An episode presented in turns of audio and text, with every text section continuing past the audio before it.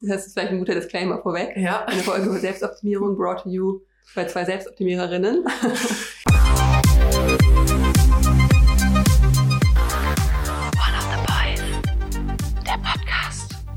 Willkommen zurück zu One of the Boys, der Podcast. Wie immer mit mir, Paula. Und mir Liz. Wir sind zwei Politikwissenschaftlerinnen aus Berlin. Und heute wollen wir über Selbstoptimierung sprechen. Das war jetzt schon wieder so maximal abwechselnd Ach, gesagt. das haben wir gut hingekriegt, ich finde es okay. Okay. Selbstoptimierung ist ja ein Thema, was ziemlich präsent ist. Wir haben im Vorfeld natürlich auch ein bisschen nach Zeitungsartikeln und Podcasts und allem Möglichen geguckt und ich habe das Gefühl, es gibt entweder eine Hälfte, die einem erzählen, wie man sich am besten selbst optimiert. Zehn Tricks, um morgens schneller fit und wach zu werden oder um seine Ziele zu erreichen oder um endlich den perfekten Körper zu kriegen. Oder es sind so Podcasts, die einem sagen, mach dich frei davon, du bist perfekt, wie du bist. Und wir wollen heute darüber sprechen, aber es auch ein bisschen mehr auf eine wissenschaftliche Ebene heben und ähm, ja, einfach mal aus so einer Perspektive über Selbstoptimierung sprechen, die unsere Gesellschaftsform mit einbezieht, die Machtverhältnisse und Neoliberalismus und so weiter mit aufdeckt. Außerdem werden wir natürlich auch noch mit euch teilen, wie wir uns selbst optimieren. Mhm. Das ist vielleicht ein guter Disclaimer vorweg. Ja. Eine Folge über Selbstoptimierung brought to you bei zwei Selbstoptimiererinnen. Aber wir ähm, beleuchten das sehr kritisch und deswegen ist es okay. Ja, vorher würde ich gerne von meinem neuen Job erzählen. Ja, herzlichen Glückwunsch, Paula. Endlich nicht mehr arbeitslos. Ja, ihr findet mich jetzt an vorderster Front gegen Corona. Ich stecke jetzt Menschen Stäbchen in die Nase, mache kleine Schnelltests im Testzentrum, ähm, habe dabei ein OP-Outfit an und so eine schicke, so ein Haarnetz trägt man, Face Shield, Seuchenkittel, finde ich richtig eklig. Mhm. Ja, ich habe mich beschwert über Bürojobs. Jetzt habe ich keinen Bürojob mehr. Ich glaube, es ist ein guter Ausgleich. Ich werde, glaube ich, nicht zum Testen vorbeikommen. Ich habe ein bisschen Angst, auch wenn ich schon gehört habe, du hast viel Lob bekommen, aber ich glaube, ich will kein Stäbchen in die Nase gesteckt bekommen. Okay, finde ich krass. Aber wie gesagt, ich habe da anscheinend ein Händchen für, für Stäbchen in die Nase stecken. Ähm, vielleicht seht ihr mich ja mal, wenn ihr in Berlin in einem Covid-Schnelltestzentrum seid. Sehr so lustig, ne? Ja, ich frage mich wirklich, wann die erste Person kommt, die ich kenne, weil irgendwann wird es halt passieren. Nicht unbedingt. Glaube ich nicht. Die Stadt Aber- ist groß genug. Aber ich habe halt mal, ich habe ja mal in so einem Erdbeerstand gearbeitet in Hamburg und da habe ich wirklich überraschend viele Leute getroffen. Mhm. Also wenn man so, da hast du vielleicht auch so in deinem Viertel. ja, das gearbeitet, stimmt. Ja. Also ich glaube schon, dass mindestens eine Person kommt, die ich kenne. Und ich habe jetzt auch gerade überlegt, vielleicht wäre es ja unangenehm, wenn das jemand im selben Alter ist, aber stell dir mal vor, es wäre eine Dozentin oder ein Dozent. Und dann muss man den, erkennen. Ja, aber ich würde die. Person ja erkennen. Und dann wüsste ich so, ich stecke jetzt meinem Prof ein Stäbchen in die Nase. Das ist schon ein bisschen seltsam. Ja, das ist schon sehr weird. Generell ein sehr weirder Job, aber Ja, ich hätte es, ich hätte es früher auch nicht gedacht, aber ja, so spielt das Leben. Medizinisch geschult auf jeden Fall jetzt. Aber dann auch zum Thema Selbstoptimierung. Was genau bedeutet das eigentlich, Liz? also wir können den Begriff hier erstmal aufteilen in seine Bestandteile. Wir haben einmal das Selbst. Es gibt natürlich sehr viele verschiedene philosophische Annäherungen. Was ist das Selbst etc. Das wollen wir jetzt heute mal ausklammern. Nur als äh, kleiner Side-Fact, den ich interessant fand, dass das Selbst und die Person lange Zeit nur für die herrschende Klasse galt, also für eine männliche Elite. Und erst im ausgehenden 18. Jahrhundert so eine allmähliche Verallgemeinerung stattfand, was zusammenhängt zum einen mit der Französischen Revolution und zum anderen mit der Aufklärung und dass damit erst den Menschen in der Allgemeinheit eben dieses Selbst zugestanden wurde. Und mit dieser Aufklärung kam auch der Kerngedanke der Aufklärung, dass der Mensch für sich selbst und sein Leben selbst verantwortlich sei. Und das ist ja vielleicht schon mal so eine Basis, die man da sieht, die auch für Selbstoptimierung, wie wir jetzt im Verlauf der Folge auch herauskristallisieren werden. Jeder ist seines Glückes Schmied. Genau. Und Optimierung kommt von dem lateinischen Wort Optimus, also der Beste, der Tüchtigste. Und es ist eigentlich ein kontinuierlicher Prozess der Verbesserung. Also man hat diese Verbesserung an sich selbst. Und diese Begriffe, also Selbstoptimierung und Selbstverwirklichung, ist auch ein Phänomen westlicher Gesellschaften, muss man vielleicht auch mal vorweg sagen. Ähm, oder darum geht es uns heute, um diese kulturelle Selbstdisziplinierung der Menschen. Und wir gehen da vor allem auf Norbert Elias und Michel Foucault heute ein, weil die haben durch ihre Untersuchung dieses Phänomen ins Bewusstsein gerückt. Bevor wir da jetzt theoretisch einen richtigen Einstieg machen, finde ich, teilen wir erstmal ja, die verschiedenen Arten und Weisen, auf die wir uns oder die wir nutzen, um uns selbst zu optimieren. Ähm, da sind nämlich relativ viele tatsächlich. Ja, wir haben es die Tage, ich habe es ja schon am Anfang gesagt, wir haben es die Tage einer Freundin erzählt, alle, die die Podcasts schon lange hören, kennen die Freundin auch. Das ist die liebe Mara. Ich glaube, die ersten fünf Folgen haben wir nur von Mara erzählt. Also, falls ihr schon ganz lange dabei seid, ist ein kleiner Throwback, ja, kleiner Throwback Running Gag. Aber wir haben ihr das erzählt und sie war so, Leute, das könnt ihr nicht bringen, dass ihr als wirklich die zwei Selbstoptimiererinnen schlechthin so eine kritische Folge über Selbstoptimierung machen wollt. Aber so ist es eben. Ja. Was soll man machen? Man ist ja nicht, man lebt ja nicht in einem nicht im Vakuum. Vakuum. Also wir sind ja auch den strukturellen Zwängen unterworfen, unterwerfen uns denen, besser gesagt. Ihr erinnert euch ja vielleicht noch daran, dass ich vor ungefähr einem Monat Eisbaden war. Das zum Beispiel ist ein klassischer Selbstoptimierer-Move. Wir wissen noch, als wir letzten Sommer, was wollten wir machen? Klimmzüge. Klimmzüge. Fünf Stück. Mhm, weil wir stärker werden wollten. Auch Selbstoptimierer-Move. Haben wir halt nicht geschafft. Niederlage, auf jeden Fall. Generell joggen. Mhm. Viel joggen. Viel joggen, lange joggen. Dann natürlich auch das Tracken vom Joggen, das mache ich vor allem. Ja, ich mache das nicht zum Glück. Aber du hast immer deine kleinen Sportührchen. Ja, Sport. Paula wollte einfach letztens, dass wir alle in eine App beitreten, damit wir uns gegenseitig zum Erfolg bringen können beim Joggen und unsere, unsere Ergebnisse miteinander teilen können, um uns gegenseitig zu motivieren. Hab, ja, eben. Ich würde das nämlich als positiv frame. Ich wollte, dass wir uns gegenseitig motivieren wie ein Team gemeinsam eine Leistung erbringen. Dann generell so kleine Homeworkouts, die machst du ganz gerne. Mhm. Lange Planken. Langes Planken, ja. Ich ähm, brüste mich auch damit, dass ich einfach am längsten planken kann von all meinen Freunden. Mhm. Stehst du im Wettbewerb mit uns? Ja, schon. Ja. Und was anderes, was mir auch noch eingefallen ist, also ich war letztens beim Zahnarzt, wow, spannende Geschichte, und habe mich da mal darüber informiert, wie teuer das ist, seine Zähne irgendwie nochmal richten zu lassen. Also so eine Stimmt. durchsichtige Spange oder was weiß ich zu tragen, was medizinisch nicht notwendig ist, auf keinen Fall. Ähm, aber vielleicht wäre es ja ganz schick. Ja, man könnte sich noch ein bisschen optimieren. Da, ist, da geht noch was, da ist noch Luft nach oben. Außerdem sind wir auch Fans von diesen ganzen Persönlichkeitstests, wie ihr die letzten ja. zwei Folgen mitbekommen habt. Natürlich auch besonders interessant ist, um herauszufinden, was denn die eigentlichen, die eigenen Schwächen und Stärken sind, um dann vielleicht auch noch mal ein bisschen was hier und da zu drehen. Ja. Gut, also ich denke, damit haben wir etabliert, dass wir auf jeden Fall da sind Zug und wir sind drin Richtung Selbstoptimierung. Und jetzt versuchen wir das mal zu verstehen, Warum wir uns das antun. Ja, genau, mit Blick auf die Gesellschaft, in der wir leben. Und das ist ja, wie wir alle wissen, der Neoliberalismus. Vielleicht fangen wir am besten mal mit dem Liberalismus an. Nochmal zur Erinnerung, das ist erstmal eine Wirtschaftsordnung, in welcher die Freiheit für den Markt und für das Individuum betont wird. Zentral vom Liberalismus oder vor allem des Laissez-faire-Liberalismus, der ungefähr im 19. Jahrhundert Konjunktur hatte, ist eigentlich, dass der Staat non-existent ist und der Markt macht so viel er kann, so viel wie möglich ist.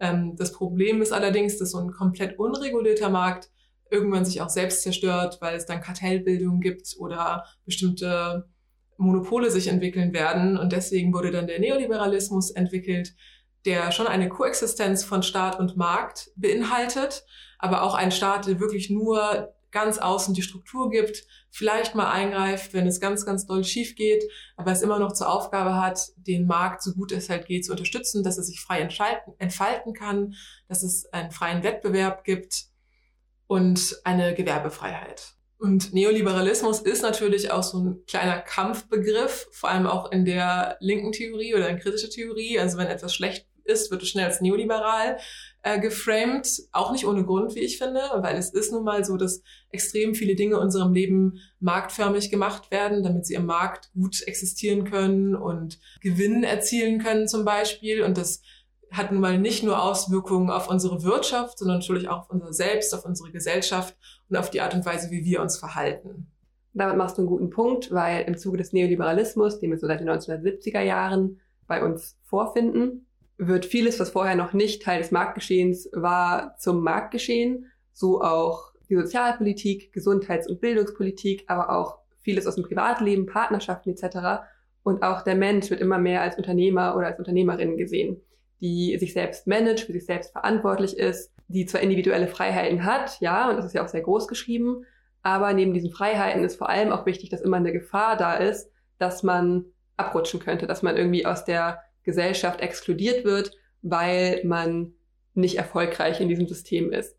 Und es ist immer diese Angst, die mitschwingt, dass wenn man nicht genug für sich selbst sorgt und nicht genug sich selbst managt, dass es an einem schlecht ergehen könnte in unserer Gesellschaft. Oder mit anderen Worten, da wo es GewinnerInnen gibt, muss es auch VerliererInnen geben.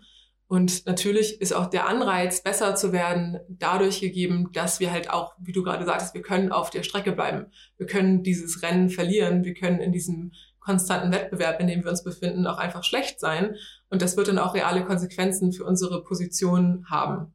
Und diesen Umstand greift Foucault auf, wenn er von der Gouvernementalität der Gegenwart spricht. Weil diese Praktiken der Selbstoptimierung, die quasi in diesem Prinzip inhärent sind, dass wir für uns selbst verantwortlich sind, dass wir in einem ständigen Wettbewerb sind mit anderen, um eben erfolgreich zu sein, kann man mit Foucault als Technologien des Selbst beschreiben.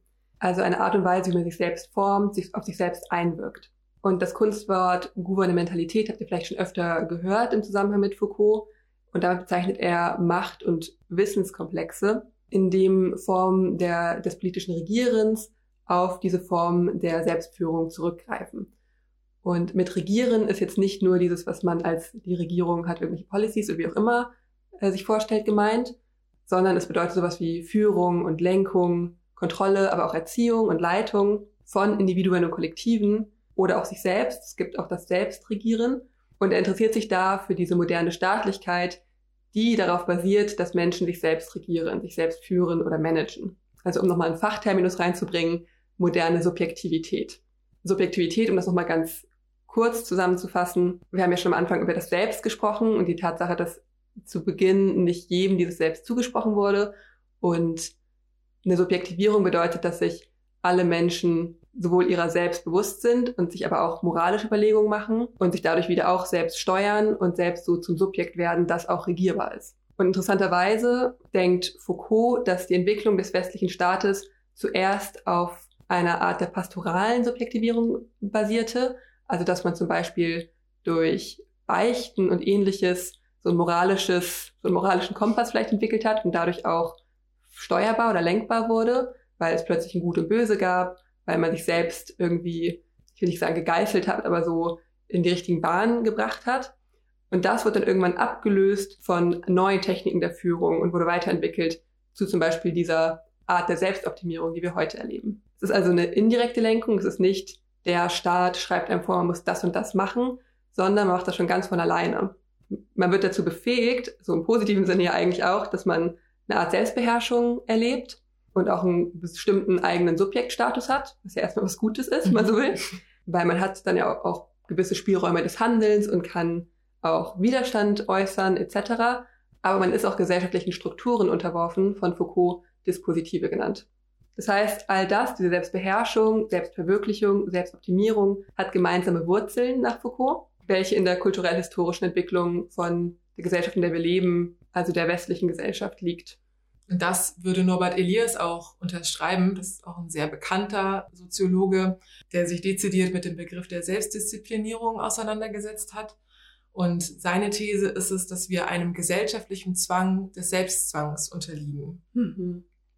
Damit ist gemeint, dass wenn wir uns jetzt unsere Gesellschaft heutzutage anschauen, ist sie sehr differenziert. Wir sind eigentlich alle Spezialisten für etwas, aber auch nur für unser ganz kleines Kernthema. Das ist ja per se nicht schlecht, aber es bedeutet auch, dass wir immer abhängig sind von anderen, dass diese anderen ihre Leistung auch gut erbringen, denn nur so kann unser Netzwerk gut funktionieren. Und dadurch entsteht ein gesellschaftlicher Zwang, der sich jetzt endlich auf unser individuelles Verhalten auswirkt. Denn durch diese konstante Abhängigkeit, durch diese Dependenz, diese Interdependenz, die wir mit dem Netzwerk haben, was um uns herum existiert, sind wir selbst angetrieben, uns zu disziplinieren und ein möglichst gutes Selbst darzustellen. Weil wir natürlich auch Angst haben, dass wenn wir nicht mehr Teil davon sein können, also wenn wir kein funktionierendes Rädchen mehr sind, dass wir exkludiert werden, dass wir also nicht mehr Teil von Gesellschaft sind und das ist als Mensch natürlich eigentlich unser Ziel, dass wir Teil von Dingen sein wollen, dass wir im Wettkampf bestehen wollen, wenn es am besten läuft, natürlich auch noch guter drinne sein wollen. Aber das hatten wir auch am Anfang schon gesagt. Es gibt immer diese Fallhöhe, dass man halt nicht stark genug ist, nicht rational genug gedacht hat, dass man halt nicht diszipliniert genug war und am Ende zu den VerliererInnen gehört. Und das wollen wir vermeiden und deswegen neigen wir zur Selbstoptimierung. Und da sind wir auch wieder in diesem Prinzip des Individualismus, dass das Individuum im Mittelpunkt steht und auch die Responsabilität trägt dass es selbst verantwortlich ist für Scheitern oder Erfolg. Also Individualismus und Liberalismus sind eng miteinander verknüpft. Und das hat ja auch wiederum die Implikation, dass wenn alles danach gewertet wird, ob es für mich als Individuum ein Vorteil sein könnte, und das kann so kleine Sachen sein wie Lebensmittel oder Farben, Beziehungen, alles wird nur noch danach gewertet, ob es für mich den Vorteil bringt, dann wird die Welt zu einem Ort, der ausschließlich auf das Selbst bezogen ist, ausschließlich auf das Individuum. Und wir haben ja schon vor zwei Folgen, glaube ich, über Judith Butler gesprochen und ihrer ähm, ja, sehr ausgiebigen Kritik am Individualismus. Die müssen wir jetzt hier vielleicht gar nicht wiederholen. Aber klar wird es natürlich gerade Veränderung oder Widerstand am besten auch kollektiv passiert und dass dieser, diese Besinnung auf den Individualismus das Kollektive untergräbt und vielleicht auch so gewisse politischen, gewissen politischen Aktivismus untergraben kann und gleichzeitig auch verleugnet, dass wir alle in der Abhängigkeit zueinander leben. Obwohl das ja auch dann wieder klar ist, wenn man im Wettbewerb zueinander steht, dass da eine Abhängigkeit besteht. Aber dass auch der Schlüssel zum gemeinsamen Erfolg, zum Aufstreben einer Gesellschaft das kollektive Handeln sein kann. Auf jeden Fall. Und was ja, wir haben das jetzt glaube ich, so ein bisschen vorweggenommen oder sehen das als selbstverständlich an. Aber es sind natürlich auch inhumane Bedingungen, in mhm. denen es immer Gewinner und Verlierer geben muss. Es kann ja eigentlich nicht sein, dass man durch fehlende Leistung direkt aufs Abstellgleis geschoben wird und sich dadurch sein Menschsein verwirkt hätte.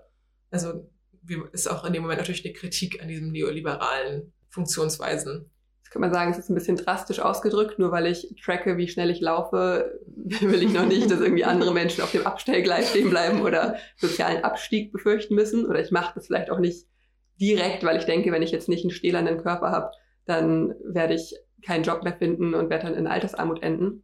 Nein, aber wenn man so einen Schritt weiter geht, ist es schon miteinander verknüpft zumindest. Und wir haben mal so vier, ich glaube vier oder drei oder vier Beispiele rausgesucht mhm. für Felder der aktuellen Selbstoptimierung, die so sehr omnipräsent sind und wollen die mal durchsprechen und das vielleicht ein bisschen anschaulicher dadurch machen. Ich denke, das Offensichtlichste, auf das wir jetzt ja teilweise auch schon gestoßen sind, ist der Körper. Wie können wir unseren Körper optimieren? Ja, der Körper ist ein sehr spannender Punkt, weil das ist der Knotenpunkt, wo zum einen dieses unternehmerische Selbst, also diese Person, die sich selbst managen muss, die für sich selbst verantwortlich ist, äh, der Homo economicus könnte man auch sagen, zusammentrifft mit, wie es genannt wird, Homo psychologicus. Und das ist dieser Aspekt der Selbstverwirklichung, also dass wir auch danach streben, sich selbst als authentisch und einzigartig zu erfahren, äh, sich zu verwirklichen, zu wachsen, zu entfalten, was ja auch ein bisschen en vogue ist mittlerweile. Das war ja früher nicht so das Thema, dass sich vielleicht unsere Großeltern wirklich verwirklichen, entfalten wollten. Äh, auch im beruflichen zum Beispiel nicht, sondern mhm. ging es darum, Geld zu verdienen. Und heutzutage wollen wir alle irgendeinen Job haben, der uns auch völlig erfüllt und wo wir das Gefühl haben, irgendwas beigetragen zu haben diese Logik des Unternehmerischen auf der einen Seite und der Selbstverwirklichung auf der anderen Seite verbindet sich im Körper. Denn zum einen ist er natürlich wesentlicher Bestandteil des Humankapitals. Also durch unseren Körper verdienen wir Geld, den können wir verkaufen, wenn man so möchte, oder zumindest verwerten. Äh, für unsere Arbeitskraft durch unseren Körper werden wir entlohnt. Ja, man könnte da auch von der Ökonomisierung des Selbst sprechen, dass ich halt immer schaue, wie kriege ich meinen Körper dazu, dass er noch bessere Leistung erbringt und dass er noch besser bestehen kann in der Marktwirtschaft. Und zum anderen ist ja auch der Körper, über den wir uns ausdrücken, der das wahre Selbst irgendwie widerspiegelt. Er wird zum Display der Arbeit, der wir an uns selbst leisten, welche Disziplinen wir haben, welche Idealvorstellungen wir vielleicht haben, wie wir uns präsentieren möchten, wie wir unseren Charakter nach außen tragen. Und ich glaube, da können wir auch ehrlich zu uns sein, wenn man jetzt ganz viel Sport macht und ähm, ja, joggen geht, was weiß ich, Workouts macht, dann macht man das jetzt nicht unbedingt nur, um fitter zu sein und eine gute Kondition zu haben, sondern natürlich auch, um einen Körper zu haben, der dem aktuellen Schönheitsideal entspricht. Ja, aber nicht nur das, es geht noch viel weiter, weil einem gewissen Körper ja auch gewisse Wesensmerkmale fast zugeschrieben werden. Also ein fitter Körper spricht dafür, dass man sehr diszipliniert ist, dass man leistungsfähig ist, zielorientiert ist, während ein fetter Körper zum Beispiel oft mit gegenteiligen Merkmalen konnotiert wird, mit Faulheit zum Beispiel, was natürlich totaler Schwachsinn ist und wo ja auch immer mehr Stimmen laut werden und sagen, mein Körper sagt nichts darüber aus, wie diszipliniert oder wie zielstrebig ich bin. Aber es ist natürlich trotzdem noch damit verknüpft und wir haben das Gefühl, wir wirken auch nach außen leistungsfähiger, wenn wir einen Körper haben, der das irgendwie auch repräsentiert. Also der, die Transformation des Körpers kann auch eine Selbsttransformation darstellen, zusammengefasst vielleicht. Mhm. Und hier auch nochmal vorwegzunehmen, das ist natürlich auch eine gute Eigenschaft eigentlich, wenn man sagt, ich möchte jetzt fünf Kilometer laufen und ich nehme mir das vor, in einem Zeitraum von einem halben Jahr das zu schaffen und ich habe das dann erreicht. Das sollte man jetzt nicht verteufeln und sagen, auch diese Person ist auf so einem Selbstoptimierungstrip, geht ja gar nicht klar. Ähm, aber was Liz ja auch vorhin schon meinte, das sind einfach diese Logiken, wenn man sie weiterdenkt, wofür stehen die und was schwingt damit? Ja, das ist vielleicht ein guter Moment, um auch zu sagen, dass es natürlich verschiedene Arten der Selbstverwirklichung auch gibt. Die Selbstverwirklichung im Neoliberalismus, die vielleicht dann teilweise zu kritisieren ist. Aber es gibt ja auch eine Selbstverwirklichung im Sinne der Bildung zum Beispiel. Und besonders der Punkt des lebenslangen Lernens ist vielleicht ein gutes Beispiel dafür, weil man das natürlich einerseits machen kann, einfach aus reinem Lerninteresse und so einem Bildungsinteresse, was jetzt auch mal so persönlich gesagt aus meiner Sicht auch völlig in Ordnung ist, oder aus dieser Angst heraus, dass man ähm, ja einen sozialen Abstieg erleiden könnte, wenn man nicht immer on top of it bleibt und irgendwie immer hinterher ist. Auch das ist sehr verständlich, weil wie gesagt, wir leben nicht im Vakuum und müssen irgendwie gucken, wie wir in diesem System mhm. funktionieren. Gleichzeitig ist das vielleicht ein Punkt, den man zumindest hinterfragen kann und überlegen kann, ob man das so will und ob einem das wirklich gut tut. Auf jeden Fall. Und das ist ja auch diese Ambivalenz mhm. des Selbstverbesserns oder des Verbesserns generell. Es ist ja per se nicht schlecht oder nicht immer schlecht. Aber wie du meintest, es gibt halt verschiedene Gründe, weshalb man das tut. Und wahrscheinlich kann man das auch gar nicht immer so genau trennen. Es hat wahrscheinlich immer beide Seiten, dass man einerseits sagt, ich mache gerne Sport, mhm. ähm, aber andererseits kommt dann halt dieser ganze, diese ganze Dimension dazu, was mein Körper dann ausstrahlt nach außen und wie ich auf andere wirke und dass ich mich dadurch profilieren kann. Und so ein paar gängige Möglichkeiten, um den Körper zu optimieren, würde ich euch jetzt vorstellen. Damit ihr das vielleicht dann auch so machen könnt. Dann könnt ihr euch auch mal überlegen, was zu euch passt. Ne? This took a turn. und zwar würde ich super, nein, also es gibt das sogenannte Neuroenhancement. Das ist, wenn man psychoaktive Substanzen nimmt, die nicht unbedingt medizinisch notwendig werden, also so eine Art Doping fürs Gehirn kennt man vielleicht Ritalin von oder Microdosing von bestimmten Substanzen. Hast du Erfahrung mit, oder? Nein, natürlich nicht. Ich bin da mehr so straight edge unterwegs. Nein, du bist eher so Eisbaden, ne? Ja. Mhm.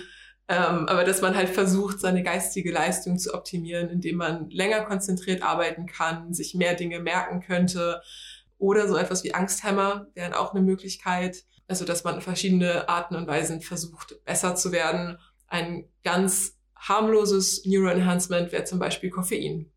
Dann so ein bisschen näher am Körper dran sind natürlich Schönheits-OPs, also dass man seinen Körper modifiziert, ähm, ihn versucht, bestimmten Schönheitsidealen anzupassen, sogenannten Schönheitsidealen anzupassen, sei das jetzt durch Facelifts, Botox, Nasen-OPs, das ist das ganze weite Feld offen, man kann den ganzen Körper inzwischen anpassen. Ähm, man kann das Ganze natürlich auch nur auf Fotos machen, durch Facetune, ist auch eine Optimierung des Körpers. Und da jetzt bringst du mich auf einen Punkt, den ich eben eigentlich schon sagen wollte und vergessen hatte.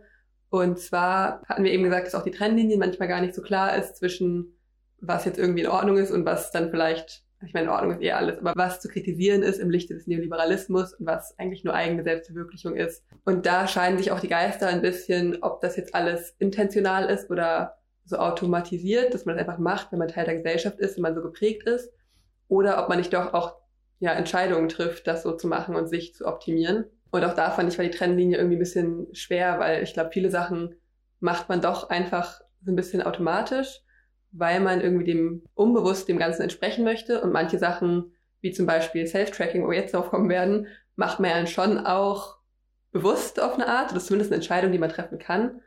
Auf jeden Fall, auch eine Schönheitsoperation ist ja eine Entscheidung.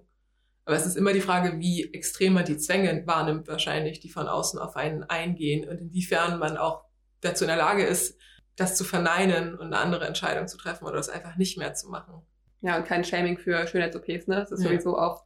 Ja, das ist auch nochmal ein Punkt. Und was hier, finde ich, auch noch reinspielt, ist natürlich, dass zum Beispiel, sei das jetzt ähm, Neuroenhancement oder Schönheitsoperationen oder auch Zugang zu diesen ganzen technologischen Dingen, die damit reinspielen. Dafür braucht man auch erstmal Geld. Also man braucht eine bestimmte Form von Kapital, um da Zugriff drauf zu haben, um sich so zu optimieren, um am Wettbewerb auch so teilnehmen zu können.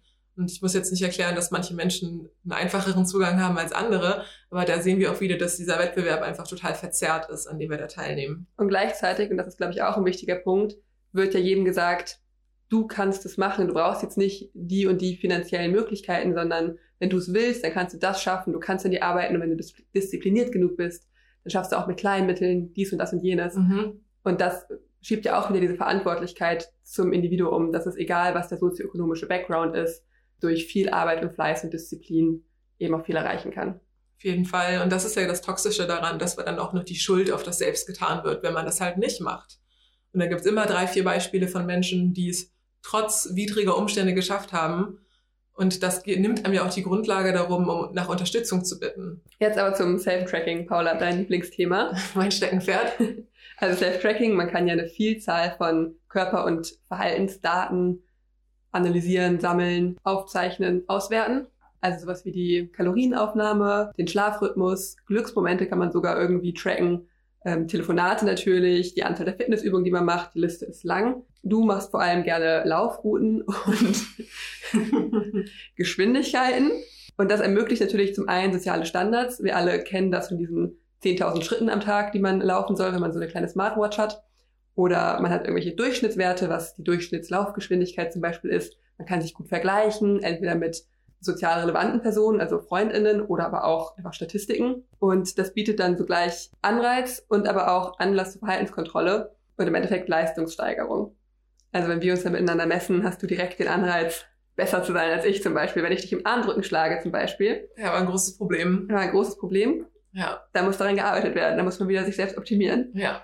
Und da haben wir auch wieder diesen Aspekt der Selbstkontrolle durch Fremdkontrolle, also eigentlich was Elias gesagt hat, weil man einerseits durch diese Apps, die man hat, dann Erinnerungen bekommt oder auch so automatisierte Coachings. Andererseits ja aber auch oft schon eine Verknüpfung besteht zum Arbeitgeber oder zur Arbeitgeberin und sogar zu Krankenkassen oder Versicherungen. Das heißt, man hat auch eine Kontrolle von oben, wenn man so will ja, ein Beispiel Krankenkassen wäre dann natürlich, dass du von deiner Krankenkasse eine Prämie kriegst, weil du mal sehr viel Sport gemacht hast, weil die sehen, du bist im Sportverein und bist jeden Tag 10.000 Schritte gegangen.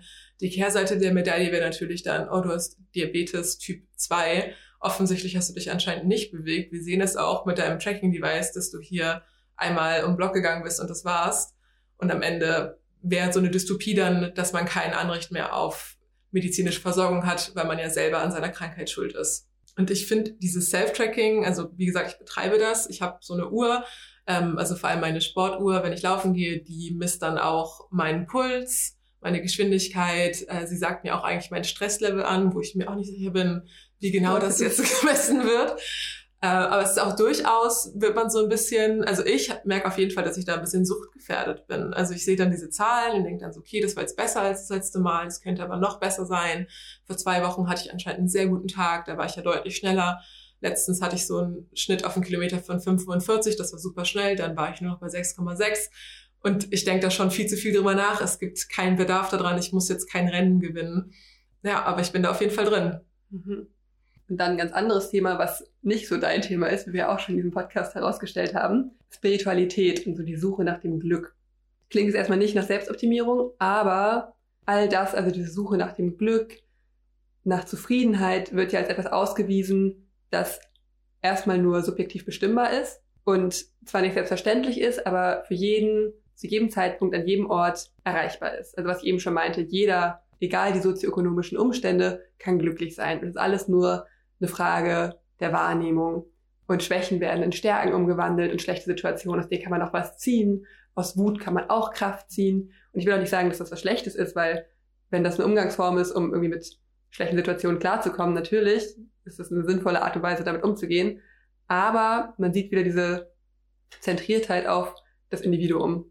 Ja, du hast es gerade schon gesagt, also durch diesen Fokus auf das Ich und das wird dann halt oft so ein bisschen überschrieben mit spirituellen Begrifflichkeiten, da wird dann von der Schöpfungskraft, von der göttlichen Kraft gesprochen teilweise, dass man halt aus sich heraus alles schaffen kann. Und ich bin dir da auch zu, man soll das jetzt nicht schwarz malen. Das ist ja an sich schön, wenn man aus einem negativen Erlebnis auch positive Dinge ziehen kann. Und wenn man auch sich bewusst dazu entscheidet und sagt, okay, ich lasse jetzt diese schlechten Dinge nicht an mich ran oder ich verarbeite die oder ich versuche meinen eigenen Weg zu finden, höre auf meine eigene Stimme. Aber es ist immer sehr verbunden mit sehr viel Selbstarbeit. Also mhm. ich versuche mich weiter zu modifizieren und in mir alles zu finden und nehme natürlich auch die Schuld dadurch auf mich und negiere halt, dass es strukturelle Dinge gibt, die mich auf jeden Fall beeinflussen. Und ich kann halt nicht immer sagen, oh nein, ich höre jetzt auf mein schöpferisches Ich und mache etwas. Viele Menschen haben gar nicht die Möglichkeit, das immer zu tun. Und es lenkt ja vielleicht auch wieder ab, das haben wir auch schon mal gesagt, von diesem kollektiven Handeln, was eigentlich in manchen Situationen vielleicht viel mehr bringen würde, weil alle mit sich selbst beschäftigt sind, anstatt vielleicht mal zu gucken, wem geht's denn ähnlich wie mir, ist eine ähnliche Situation und wie kann man da vielleicht kollektiv was verändern. Mhm. Was ich bei dem Punkt der Spiritualität noch hinzufügen möchte, ist, und gut, ihr wisst jetzt, ich bin vielleicht auch nicht der allergrößte Fan davon, aber ich finde auch durchaus, dass es da ganz tolle Ansätze gibt. Es gibt aber auch diese industrielle Seite davon, also dass auch sehr viel Geld damit verdient wird, dass Menschen gecoacht werden, dass Menschen zum Schamanen gehen oder eine Hypnose machen und da einfach sehr, sehr viel Geld lassen auf diesem Weg der Selbstoptimierung, der Selbstverbesserung, der Selbstfindung. Und wenn dann so eine Session mal eben 300, 400 Euro kostet, dann sind da auf jeden Fall Kapitalinteressen verbunden. Und da sollte man ein bisschen vorsichtig sein. Außerdem frage ich mich immer, okay, alle rennen jetzt zum Coach, aber niemand zum Therapeuten. Mhm. Äh, da könnte man auch mal die Frage stellen, ob das nicht nur ein semantischer Unterschied ist, aber man dasselbe Problem hat. Paula, ist ein ganz anderes Thema plötzlich. ich versuche nur alle Menschen auf meine Seite zu ziehen, was Spiritualität angeht. Nächste Folge. Liz, meinst du, du hörst jetzt auf, dich selbst zu optimieren? Ah, ich glaube, so leicht ist das nicht. Ich habe immer so Phasen, wo ich das reflektiere tatsächlich und denke, das ist eigentlich Schwachsinn, was man da macht und man weiß es ja besser und man möchte nicht irgendwie diesen Trends folgen oder irgendwelchen ähm, Idealvorstellungen, wie man auszusehen hat. Und im nächsten Moment ist man ja doch wieder drin und kann es nicht so einfach an- und ausstellen. Zumal es ja auch oft, das muss man vielleicht auch dazu sagen, verknüpft ist mit antrainierten und angelernten, vielleicht auch ungesunden Verhaltensweisen. Wie du schon sagst, es könnte ein Suchtverhalten sein, es könnten Essstörungen sein und das lässt sich ja nicht an- und ausschalten, nur weil man jetzt verstanden hat, dass das irgendwie ähm, Teil von, ja, weiß ich nicht, moderner Staatlichkeit und Regierung ist. Mhm. Aber ja, ich finde es trotzdem gut, sich immer wieder daran zu erinnern und dann habe ich vielleicht wieder ein paar Tage, wo ich denke, ich mache den Sport für mich und für niemand anderen. Ja, ich, wir haben auch vorhin darüber gesprochen und eigentlich könnte ich ja auch gut mal ohne meine Uhr laufen gehen und ja. vielleicht mal die Natur mir anschauen. Das wäre trotzdem Sport. Aber ich glaube, selbst wenn die Uhr nicht mitlaufen würde im Kopf, würde ich das schon noch tracken. Also ich würde das irgendwie nachverfolgen wollen. Also so ganz ausschalten kann ich es auf gar keinen Fall. Oder kann ich es bisher noch nicht. Vielleicht sind wir da ja auf einem besseren Weg. Vielleicht auch eine Sache des Alters, oder? Dass man irgendwann da so ein bisschen so eine Gelassenheit hat. Vielleicht. Also lasst uns gerne wissen, wie ihr das handhabt, ob ihr anfällig seid für so Selbstoptimierung, was eure Gedanken dazu sind. Es war jetzt eine etwas wilde Folge, glaube ich, zwischen Theorie und unseren eigenen Eindrücken. Aber vielleicht hat sie dem einen oder anderen von euch nochmal ein paar Anregungen gegeben und wir hören uns in zwei Wochen wieder und bis dahin findet ihr uns auf Instagram und noch irgendwas? Nee, Facebook haben wir glaube ich nicht. Nee, haben wir nicht. Dann, äh, E-Mail. Bei Instagram, E-Mail oder im Kurve-Testzentrum. bis dahin. Bis dann, ciao.